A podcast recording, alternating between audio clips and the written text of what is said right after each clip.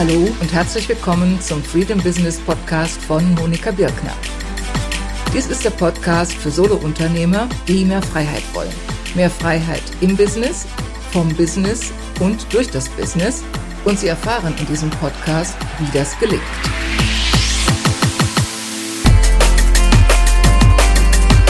Hallo und herzlich willkommen. Hier spricht wieder Monika Birkner von Monika Birkner, freedombusiness.de. Heute hören Sie ein Interview mit Clemens Adam. Clemens Adam ist ein sehr erfolgreicher, ein überdurchschnittlich erfolgreicher, kann man sagen, Verkaufstrainer und Experte für Vertriebsoptimierung. Das Interview ist in zwei Episoden aufgeteilt und in dieser ersten Episode geht es vor allem darum, welche zum Teil sensationellen Erfolge dadurch möglich wurden, dass er sich nicht in eine Schublade hat stecken lassen mit austauschbaren Leistungen, sondern dass er sich als Sparringspartner von Unternehmern und Vertriebsleitungen aufgestellt hat und auf Augenhöhe mit ihnen arbeitet. Etwas, was sich wohl viele wünschen, wie sie mit ihren Kunden arbeiten können. Clemens Adam verrät hier, wie er es geschafft hat und welche Konsequenzen das hat, welche Erfolge dadurch für ihn selbst und auch für seine Kunden möglich wurden. In der nächsten Episode Nummer 7 sprechen wir dann über sein Online-Business und wie seine Kunden darauf reagieren und auch darüber, wie man längerfristig mit seinen Angeboten immer aktuell bleibt. Beide Episoden lohnen sich für alle, die daran interessiert sind, wie sie sowohl heute als auch in Zukunft überdurchschnittlich erfolgreich sein können. Ja, hallo und herzlich willkommen. Hier ist wieder Monika Birkner von Monika Birkner, freedombusiness.de. Ich freue mich sehr, heute Clemens Adam bei mir zu haben. Clemens, hallo Monika. Ah, ja, hallo Clemens. Du bist Vertriebstrainer und du bist noch viel mehr als Vertriebstrainer. Vertriebstrainer ist eigentlich zu kurz gegriffen. Am besten stellst du dich selbst noch etwas vor, äh, zu deinem Hintergrund auch. Du hast ja schon auch sehr umfangreiche Erfahrungen in deinem Berufsleben gesammelt und wir sprechen dann heute über Themen, die mit Positionierung zu tun haben, wie, wie Positionierung generell aussehen kann und wie sie nicht aussehen sollte. Möglicherweise auch darüber, wie Positionierung sich verändern muss, zunehmend auch verändern muss, weil auch die Kundensituation sich verändert und wie die Positionierung auch Einfluss hat darauf, wie man gewappnet ist für die Veränderungen, die im Markt stattfinden. Da hat Clemens eine Menge zu, zu sagen. Wir haben uns ähm, neulich sehr kurzfristig das erste Mal darüber unterhalten aufgrund eines Facebook-Kontaktes und dann stand für mich sofort fest, also das möchte ich meinen Podcast-Hörern zugänglich machen, dieses geballte Wissen, diese geballte Erfahrung, die da vorhanden ist. Okay, gut, dann fangen wir einfach mal an mit dir, Clemens. Erzähl ein bisschen über dich, wer du bist und wie du zu dem gekommen bist, was du heute machst. Ja, Monika, in meiner Jugend hat mein Vater eines Tages zu mir gesagt, lern was Anständiges, lern was im Handwerk. Das habe ich dann auch gemacht. Ich habe eine klassische Handwerkerlehre abgeschlossen, war dort Innungssieger, habe mich immer gewundert, warum ich das geschafft habe, Innungssieger zu werden. Äh, kurze Zeit später bin ich dann zu Rewe gegangen, habe bei Rewe im Handel gearbeitet. Auch dort hatte ich die Möglichkeit, relativ schnell in eine Führungsposition zu rutschen. Auch das hat mich immer wieder gewundert, wie ich das geschafft habe. Und dann kam der Tag, an dem ich meine Meisterprüfung abgeschlossen habe. Und irgendwann habe ich dann gemerkt, es gibt noch was anderes und habe mein Hobby, die Musik, zum Beruf gemacht. Ich habe damals ein Unternehmen gegründet, äh, in dem es darum ging, Kunden musikalisch zu unterhalten, Programmpunkte zu generieren, Technikausstattung einzubringen in Veranstaltungen und daraus wurde LSM Event und Technik, eine große Agentur, die sich mit dem Handel und Vertrieb von Veranstaltungstechnik beschäftigt hat, aber auch mit der Durchführung von ähm, Eventkonzepten. Das war äußerst erfolgreich, bis ich irgendwann 2002 war es, den ersten Bandscheibenvorfall bekommen habe aufgrund einer Überforderung und äh, mich dann entscheiden musste, ist das dein Lebensziel? 2005 habe ich einen Trainer erlebt in einem Unternehmerabend, der erzählt hat, wie einfach verkaufen geht. Und als ich mir den angeschaut habe, kam bei mir so die, der Gedanke, Mensch, das könnte doch etwas sein, was dich für die Zukunft bewegen könnte, was dir Spaß machen könnte. Und ich habe mir dann mal ein Trainingskonzept angeschaut, äh, wie wird das aufgebaut, wie macht man sowas, habe eine Trainerausbildung begonnen und habe dann begonnen, Menschen weiterzuentwickeln. Dabei ist mir halt was aufgefallen, statische Konzepte, klassische, geradlinige Verkaufstrainings, das war nicht meins, denn ich habe immer wieder festgestellt, dass es andere Sachen gibt, die Menschen daran hindern, erfolgreich zu verkaufen. Und das ist zum Beispiel ein Thema, über das wir uns ja heute auch unterhalten werden. Ganz genau. Denn was mich so fasziniert an, an deiner Arbeit, von dem, was ich darüber weiß, dass sie so anders ist als das, was viele Trainer machen. Viele Trainer, die ich kennengelernt habe im Laufe der Zeit, auch früher in meinen Jahren als, als Managerin, wo ich auch zuständig war unter anderem für die Auswahl von Trainern und da viele Erfahrungen gemacht habe, da habe ich immer wieder festgestellt, dass viele eben sehr statisch herangehen, was eben diesen schönen Begriff gebraucht, indem sie kommen und sagen, ja, ich habe hier ein Trainingskonzept, Fragetechnik, Abschlusstechnik, wenn wir jetzt mal beim Vertrieb bleiben, mhm. und bieten dann also Trainingstage an, Einzeltage oder in zwei, zwei oder drei Tage ist egal. Letzten Endes, die Vorgehensweise ist oft so, dass sie eben kommen und sagen, hier Thema Fragetechnik meinetwegen, dazu biete ich jetzt dieses Training an. Und was ich dann oft damals schon festgestellt habe und was ich auch heute weiß, von wo viele Trainer unzufrieden sind, dass dann die Effekte sehr begrenzt sind, weil unter Umständen Fragetechnik gar nicht die, die eigentliche Problemursache war oder es nicht umgesetzt wird, weil es an Maßnahmen fehlt, um das Ganze in die Praxis umzusetzen. Und das fasziniert mich so an deiner Arbeit, dass du anders vorgehst. Also äh, du hast jetzt eben geschildert, du hast diese Erkenntnis gewonnen, dass es oft ganz andere Ursachen hat. Und wie, wie machst du das dann in der Praxis, wenn du jetzt mit einem neuen Unternehmen arbeitest, mit einem neuen Kunden arbeitest? Ich weiß, du hast ja viele Kunden über Empfehlung. Die kennen mhm. dich ohnehin schon und es spricht ja auch dafür, dass du diesen enorm hohen Empfehlungsgrad hast. Äh, der ist, was habe ich gehört, 9, äh, 95 Prozent oder so, also wahnsinnig hoch. Also es sind 95 Prozent. Wir haben das mal analysiert, wo kommen eigentlich die Kunden her? Mhm. Und es ist tatsächlich so, dass es in einem Großteil Empfehlungsgeschäft ist, aber sich auch viel über die Teilnehmer weiterempfohlen worden ist in andere Firmen hinein. Das war das. Spannende für mich.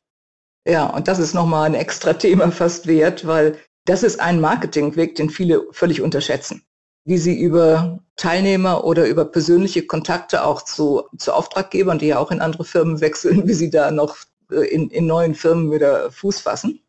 Egal jetzt auf welchem Weg. Du kommst zu einem neuen Kunden, du kommst in ein neues Unternehmen, die sagen, äh, Herr Adam, wir haben Vertriebsprobleme, helfen Sie uns. Wie, wie ja, oft werde ich ja gebucht mit der Aussage, Herr Adam, mach mal ein Training bei mir. Äh, okay, Und genau. Mhm. Also du.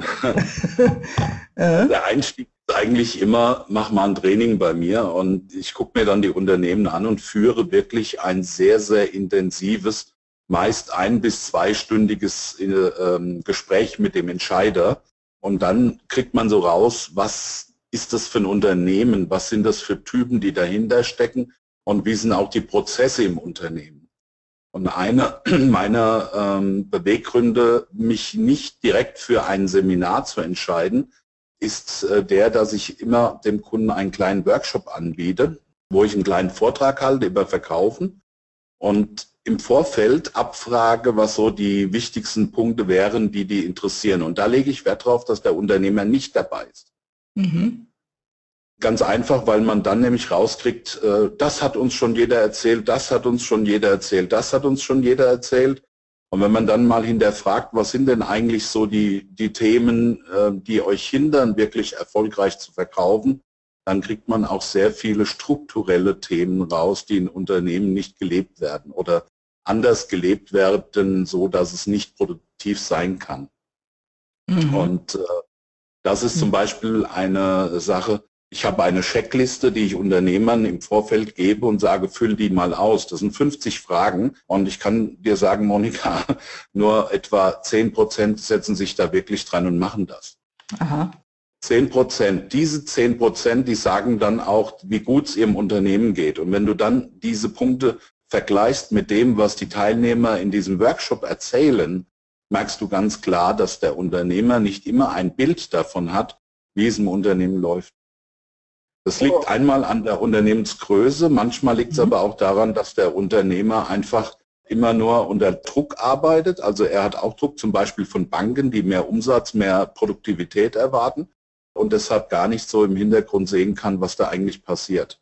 Ich nenne das immer, das sind die versteckten Umsatzbremsen und die rauszuarbeiten, das habe ich mir zur Aufgabe gemacht. Das passiert sehr intuitiv, einfach mhm. aus mein, meiner langen Lebenserfahrung, aber auch dadurch, dass ich ja sehr viele Workshops und Seminare auch besucht habe, äh, so dass ich da auch ein bisschen in Prozesse hineinschaue, wobei ich dieses Prozesswort überhaupt nicht mag, sondern es sind Abläufe, es sind Eigenarten der, des Unternehmens. Mhm. Ja, also du gehst von vornherein anders heran als andere. Du bietest nicht von vornherein ein Seminar an, sondern du machst dir ein Bild und ein Bild letzten Endes aus verschiedenen Perspektiven. Ein Bild äh, aus der Sicht der Leute, die im Unternehmen arbeiten, die das, die hm. dann im Workshop also äh, dann wahrscheinlich recht freimütig darüber sprechen, wenn der Unternehmer nicht dabei ist, stelle ich mir vor.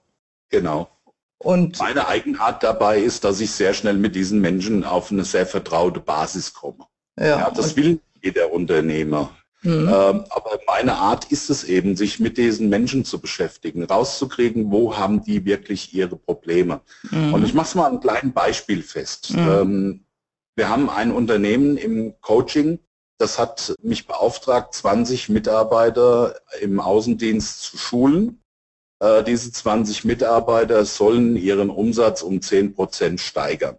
Das war so das Ziel. Mhm. Äh, wir haben also diesen berühmten Workshop gemacht, Chef vor der Türe, wir eineinhalb Stunden zusammen und ich habe rausgekriegt, dass eigentlich alle Mitarbeiter total motiviert waren, begeistert von ihren Produkten waren, sich absolut mit den Produkten identifiziert haben und das Einzige, was wirklich äh, der Hemmschuh war, war die Situation, dass nie die Ware verfügbar war. Mhm. Das heißt, der, das Klientel, der Kundenkreis wollte die Ware innerhalb von einer Woche, aber durch das Prinzip, das in dem Unternehmen gelebt worden ist, waren die Vorlaufzeiten, bis die Auslieferung erfolgte, mindestens vier bis sechs Wochen.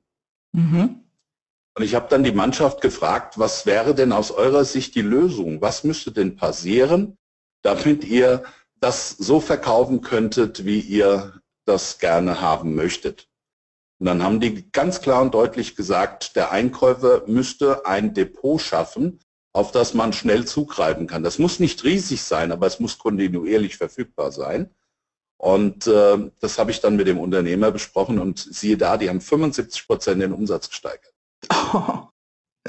Das, das war so mein größtes Erfolgserlebnis, muss ich ganz ehrlich sagen. Das ist auch ein riesiges Erfolgserlebnis. 75 Prozent, das ist ja ist Wahnsinn.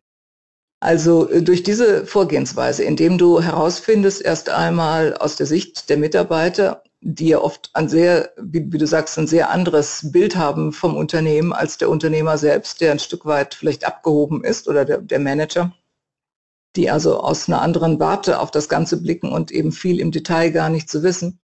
Und wenn alles dann zusammenkommt, wenn du die eine Sicht hast, die andere Sicht und dann wird dir relativ schnell klar, wo eigentlich die Ursachen sind. Du weißt dann, wo Lösungsmöglichkeiten sind und wenn die angepackt werden, dann können solche fantastischen Ergebnisse zustande kommen. Und also ich, Monika, ich ja. beschäftige, beschäftige mich jedes Jahr zwei bis dreimal mit mir selbst. Mhm. Und eine große Erkenntnis zu meiner Person ist, dass ich wahnsinnig kreativ bin im mhm. Ansatz mhm. und dann auch zu 99 Prozent immer lösungsorientiert denke. Mhm. Und dann musst du als Trainer, und das ist auch meine ganz klare Meinung und so lebe ich auch, äh, auch in der Lage sein, einem Unternehmer zu sagen, wissen Sie, Sie wollen zwei Tage Verkaufstraining mit den klassischen Skills von mir, die Sie im Prinzip überall von der Stange bekommen könnten. Mhm. Ich mache das nicht. Ich mache ein Training, das Sie nach vorne bringt. Also ich gehe wirklich so vor, dass wir an den Punkten arbeiten, die im Unternehmen relevant sind. Mhm. Und ich mache mir erst ein Bild selber davon ähm, und verlasse mich nicht auf das, was vielleicht ein Verkaufsleiter oder ein Unternehmer im Vorfeld gemeint hat. Wir können das gerne gemeinsam abstimmen, aber mhm. wichtig ist eben, dass du erst mal guckst, wo hängt's. Mhm. Da kann es sein, dass ein Mitarbeiter gar nicht sich mit dem Unternehmen identifiziert. Mhm. Da muss ich ganz anders vorgehen, wie bei einem, der vielleicht nicht so aus sich rausgehen kann, um die richtigen Fragen zu stellen oder bei einem Einwand in die Knie geht. Mhm. Deshalb braucht man diese Individualität. Der Unternehmer sieht erstmal, oh, das kostet mehr. Es ist aber gar nicht so, denn wenn man das gezielt macht, dann kriegt man auch ganz andere, wesentlich bessere Ergebnisse. Und ich war vor kurzem bei einem Sales-Meeting von einigen großen deutschen Trainern und habe mir mal angeschaut und angehört, was dort erzählt worden ist. Mhm. Und da saßen über 400 Menschen im Saal und äh, ich bin dann in den Pausen mal zu den einzelnen Tischen gegangen und habe mal gefragt, und wie war das für euch? Ja, ach so müsste man auch. So, so würde ich auch gerne. Da sage ich, warum machst du es nicht? Ah ja, es ist so schwer. Mhm. Wenn man dann hinterfragt, was ist so schwer, dann merkt man ganz schnell, dass diese Vergleichbarkeit mit einem anderen, so will ich sein, gar nicht die Lösung ist, sondern die Individualität eines Einzelnen ist die Lösung. Mhm. Da muss angesetzt werden. Und das mhm. wird in Zukunft noch viel wichtiger, denn in Zukunft werden die guten Verkäufer dahin gehen, wo sie ihre Plattform finden. Das heißt, Unternehmen werden immer weniger gute Verkäufer finden auf dem freien Markt. Mhm. Und die nicht so gut sind, werden eben in diese klassische Schubkastenseminare hineingeschoben, wohin, wie du das auch am Anfang beschrieben hast, im Detail äh, klassische Skills beigebracht werden, wird aber nicht mit ihnen daran gearbeitet, wie sie das individuell auch auf die Reihe bringen. Mhm merke das, wenn ich zum mhm. Beispiel mit einem mal in einem Coaching mit dem Auto mal zum Kunden fahre. Mhm. Im Seminar hat er die Skills gelernt und in der Praxis lebt er sie nicht. Weil ja oft, oft dann auch die Voraussetzungen nicht unbedingt geschaffen sind, damit er diese Skills wirklich einsetzen kann. Und das ist offenbar, gehört zu deinen großen Stärken, dass du das tust, dass du dass du das gesamte Bild betrachtest und eben nicht mit einer fertigen Lösung kommst, sondern erstmal schaust, welche welche Lösung braucht denn überhaupt das Unternehmen? Also ich habe auch einen ganzen Packen an fertigen Lösungen, die ich überall irgendwie mhm. neu zusammenstelle, um dann eine individuelle Lösung äh, aufzubereiten. Aber was äh, einen Trainer auszeichnet, ist seine Lebenserfahrung. Seine Erfahrung mit Situationen umzugehen und mit äh, Situationen aus der Praxis umzugehen. Ich merke das, ich war in einem Unternehmen der Elektrotechnik, da sagte jemand, ja, Sie haben ja im Handwerk gelernt, also mit Elektrotechnik haben Sie nichts am Hut. Was er nicht wusste, ist, dass mit meiner Eventbranche ich damals ganz viel mit Elektrotechnik zu tun hatte, nämlich Veranstaltungstechnik ist Elektrotechnik. Und ähm, wir haben uns dann wirklich auf Augenhöhe unterhalten können und er hat so ein Vertrauen gepackt, bis er mir dann gestanden hat, wissen Sie, Herr Adam, ich soll Präsentationen machen, aber ich kriege nicht mal einen gescheiten Laptop mit einer guten Präsentation. Mhm. Ja, damit, damit sprichst du ein Thema an, was ebenfalls für die Positionierung sehr wichtig ist. Also das eine, man positioniert sich ja selbst und man wird eben auf der anderen Seite auch von anderen schnell in Schubladen gesteckt. Und in meiner ersten Podcast-Episode hatte ich über meinen eigenen Weg berichtet, wie ich Coaching erlebt habe, weil ich habe in Ausbildung gelernt, als Coach nimmt man sich zurück und als ich mich selbstständig gemacht hatte, da hatte ich schon ein reiches Maß an Berufserfahrung in, in Managementpositionen, vorher als Anwältin und da habe ich auch gemerkt, ich will nicht in diese Schublade gesteckt werden und jetzt irgendeinem Rollenklischee folgen, was von irgendwelchen Leuten vorgegeben ist, sondern ich will das tun, was meinen Kunden wirklich nützt. Will mich orientieren daran, was brauchen meine Kunden wirklich und, und was bringe ich mit, was denen nützt. Und da kann eben die Vielfalt kann gerade eine große Rolle spielen indem man eben nicht sich verhält wie alle anderen und bestimmte Fragen abspult, die man gelernt hat in der Ausbildung, sondern indem man eben dieses ganze Maß an Erfahrungen, an Kenntnissen, an Lebenserfahrung, an Berufserfahrung, indem man das einbringt und indem man das letzten Endes in den Dienst dessen stellt, was der Kunde erreichen will. Und so nehme ich das bei dir auch wahr. Und das ist auch etwas, was sich generalisieren lässt, denke ich. Es hat nicht ausschließlich zu tun mit dem Beruf des Trainers, Und ich will ja auch jetzt mit dieser Episode auch andere ansprechen, die jetzt nicht als Trainer unbedingt unterwegs sind, sondern es ist eine ganz allgemeine Einstellung, wie man an das Ganze herangeht. Ob man eben herangeht und von vornherein sich auch selbst in eine Schublade äh, steckt, aus der man dann schwer wieder herauskommt, oder ob man herangeht, sich ausrichtet an dem, was der Kunde braucht, damit er wirklich seine Ziele erreicht, damit er wirklich vorankommt und was man dazu beitragen kann. Und bei dir ist das offenbar auch sehr viel, was du beiträgst. Nämlich zum einen deine Methodik, deine Vorgehensweise, dass du beginnst mit diesem Workshop, dass du beginnst, dir selbst ein Bild zu machen, statt auf das zu vertrauen, was der andere sagen. Dann deine Intuition, dass du auch schnell zum Kern der Dinge kommst, dass du wahrnimmst, was da wirklich ist und auch eben dieses reiche Maß an Erfahrung und auch an Materialien, was du entwickelt hast an Konzepten, die schon da sind, die schon woanders funktioniert haben und die du jetzt neu zusammensetzen kannst und eben auch dein Spektrum an Erfahrungen aus, aus dieser vielfältigen Berufserfahrung, die du eingangs geschildert hast. Dass du eben mhm. nicht, nicht schmalspurig unterwegs nie gewesen bist und auch heute nicht bist, sondern ja vielfältig und damit eben viel einzubringen hast, was dem Kunden letzten Endes dann wieder dient. Was ein Problem ist, ist eben, wenn man das in der Positionierung auf den Punkt bringen will, mhm. dass äh, es nach einem sehr großen Bauchkasten aussieht. Mhm. Aber es ist gar nicht so. Also ich kenne ja viele Trainer für Positionierung. Ich kenne Trainer für Texte erarbeiten, für Skills, für Körpersprache und so weiter. Die haben sich ganz klar auf ein Thema fokussiert. Es ist bei mir ja auch so. Es ist die Vertriebsoptimierung oder Verkaufsoptimierung. Mhm. Aber wenn du das mal äh, als Paket dir anschaust, dann musst du aus einem Füllhorn greifen können, um wirklich die Lösung für den Kunden hinzubekommen. Mhm. Und das ist etwas, was viele Trainer einfach nicht machen. Mhm. Und warum sie dann auch in eine Schublade geschoben werden, wo sie für kleines Geld arbeiten müssen, mhm. weil sie vergleichbar sind. Ja. Aber das ist auch für mich die Schwierigkeit gewesen, was fünf Jahre gedauert hat, um mich da auch so richtig auf die Spur zu bringen, mhm.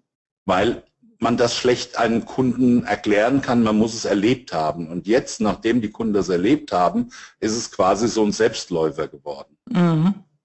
Ja, ich habe letzte Woche am Montag ein Meeting mit einem Vertriebsleiter gehabt und habe gesagt, lieber Vertriebsleiter, bevor ich mit deinem Team in das Training gehe, was ich erarbeitet habe, mache ich mit dir in einem Tag das Training einmal komplett durch. Wir gehen alle Punkte einzeln durch mhm. und dann wirst du äh, verstehen, weil mir ist es wichtig, dass du als Vertriebsleiter deine Mitarbeiter in der Umsetzung unterstützt. Und der hat gesagt, nee, die Zeit habe ich nicht. Dem Moment mhm. habe ich gesagt, dann sind Sie nicht mein Vertragspartner und habe gesagt, dann nehme ich den Auftrag nicht an. Sie hätten mal sehen müssen oder ihr hättet mal sehen müssen, wie dem sein Gesicht aussieht. Da gehört Mut dazu. So und das ist genau der Punkt. Das kannst du nur machen, wenn du keinen Druck hast. Mhm. Und wenn man sich den Markt an Trainern mal anschaut, wie viel gibt es, die wirklich am Existenzminimum rummachen? Mhm. Ja. Und da unterscheidet man sich auch. Also wenn ich heute Unternehmer wäre und zu mir kommt jemand und sagt zu allen Jahren Abend, was ich haben will, mhm. dann würde ich doch den nicht buchen. Das ist genau das, was ich immer meine. Viele, also ob, wir, ob es jetzt Trainer sind oder auch ganz egal, in welche Branche man geht, viele positionieren sich in einer zu kleinen Rolle. Also die, die Rolle, die du ja ausübst gegenüber dem Unternehmer, ist ja die eines, eines Partners auf Augenhöhe. Nicht diejenige eines Trainers, der kommt und sagt, hier, ich kann hier mal einen Trainingstag füllen, sondern eines Partners auf Augenhöhe, der nicht einfach das ausführt, was der Kunde will, sondern der, der erstmal dem Kunden hilft, herauszufinden, was wirklich nötig ist und was gebraucht wird und wie dann der beste Weg aussieht, um das Ziel zu erreichen. Aber nicht derjenige, der gerufen wird von irgendwelchen Personalentwicklern, die sagen, ja, wir brauchen jetzt mal zwei Tage Fragetechnik und dann macht er zwei Tage Fragetechnik, ohne zu überprüfen, ob das wirklich benötigt wird, sondern indem du dir diese Position geschaffen hast, also auf Augenhöhe als echter Partner mit dem Unternehmer zu agieren, kannst du dann auch dahin kommen, dass zum einen die Probleme in der Ursache erkannt werden und dass Lösungen gefunden werden, die auch wirklich helfen. Es gehört aber viel Mut dazu und viel Konsequenz und eben auch, dass man die Voraussetzung geschafft hat, dass man nicht auf jeden Auftrag dringendst angewiesen ist, dass man in der Lage ist, so zu agieren. Auf der anderen Seite schafft das aber eben auch sehr viel Respekt wenn man so jemanden hat, statt jemandem, dem man nur sagt, was er tun soll. Und dann tut er das, ohne zu hinterfragen, ob das Sinn macht genau. oder ob das nicht Sinn macht. Also diese Situation, die ich gerade beschrieben habe, die erlebe ich ja oft. Mhm. Man merkt es auch, dass Unternehmer oder auch Führungskräfte selten einen Sparringspartner haben. Ja. Mit dem sie sich mal austauschen können. Es gibt Kunden, die sagen, naja, jetzt sind sie aber ganz schön hart zu mir. Das zeigt, dass ihnen die Kritikfähigkeit fehlt. Mhm. Dann kann es schon mal passieren, dass ich meinen Freund Rolf Gärtner anrufe und sage, ich habe einen Kunden für dich, der mal Kritikfähigkeit braucht. Mhm. also auch das mache ich durch die Hintertür. Aber mal ganz ehrlich, Monika, es macht doch keinen Spaß, etwas zu tun, wo du ganz genau weißt, dass es nicht umgesetzt wird, weil irgendwas im Unternehmen einfach diese diesen Sprung, den man machen kann, verhindert. Ganz genau. Das ist übrigens meine Definition des idealen Kunden. Also, dass man die Kunden auswählt, die das umsetzen, was man zu bieten hat, sodass man von vornherein seine Kriterien danach bestimmt, dass die Kunden das auch tatsächlich umsetzen. Genau aus diesem Grund, weil es nämlich keinen Spaß macht, wenn man, wenn man das tollste Know-how, das tollste Wissen, die tollsten Erfahrungen auf den Tisch legt und sie werden nicht angenommen und umgesetzt oder, oder sie können nicht angenommen und umgesetzt werden. Und da den, die richtigen Kunden zu finden, die bereit sind und in der Lage sind, das umzusetzen, das macht ganz viel aus, weil dann von vornherein der Erfolg also zwar noch nicht garantiert ist, aber eine sehr hohe Wahrscheinlichkeit ist, dass der Erfolg erreicht werden kann. Und wenn man eben Aufträge annimmt oder annehmen muss, wo man ziemlich sicher weiß, da kann man sich abstrampeln, wie man will, und es wird trotzdem nicht umgesetzt, ja, dann ist das frustrierend für einen selbst. Es ist auch letzten Endes längerfristig gesehen fürs Business nicht förderlich, weil von diesem Kunden kriegt man im Zweifel nicht so viele Empfehlungen, wenn überhaupt oder der Kunde ist auch dann nicht so zufrieden, weil sich letzten Endes dann nichts verändert hat. Dann sagt er, jetzt haben wir den Clemens Adam hier ein paar Tage gehabt, es hat sich nichts verändert, warum haben wir das Geld ausgegeben? Und der andere, der es umsetzt, der sagt, also das war die beste Investition meines Lebens wahrscheinlich in dieses Training. Ich habe mal einen gehabt, ich habe mal einen gehabt, der hat zu mir gesagt, Herr Adam, wenn Sie das alles so umsetzen und leben, was Sie jetzt gerade eben gesagt haben, dann müssten Sie ja mein Unternehmen richtig nach vorne bringen. Und äh, der hat damals mir eine bestimmte Situation, auf die ich jetzt nicht tiefer eingehen möchte, geschildert. Und ich habe ihm den Rat gegeben, äh, pass doch mal auf, wenn dich das aufregt und du jeden Tag cholerisch austicken musst, weil du unzufrieden bist, dann mach doch mal sechs Wochen Urlaub auf Mallorca, geh golfen, was du gerne tust. Und in dieser sechs Wochen mache ich, dann führe ich dein Unternehmen. Und er hat mich mit großen Augen angeguckt und hat gesagt, du kannst jederzeit, kannst du sagen, ich komme zurück. Mhm. Ich habe sechs Wochen das Unternehmen geführt. Wir haben Veränderungen durchgeführt. Die Mitarbeiter sind aufgeblüht. Du hast richtig gemerkt, wie ein Ruck durchs Unternehmen gegangen ist. Wir haben einen Mitarbeiter herausgefunden, der wirklich die Führungsrolle übernehmen kann dem Unternehmen. Und der Chef ist entspannt auf Mallorca seit vier Jahren und dieser junge Mann, den ich damals erkannt habe und mit dem ich gearbeitet habe, der führt heute das Unternehmen in seinem Auftrag. Wow. Das sind das Situationen, wenn du das erfährst. Ja. Das funktioniert nicht bei jedem. Das geht nur, mhm. wenn jemand bereit ist, was zu tun. Ja. Du hast mhm. vorhin was ganz Interessantes gesagt. Du hast gesagt, die, die Situation ist so unterschiedlich.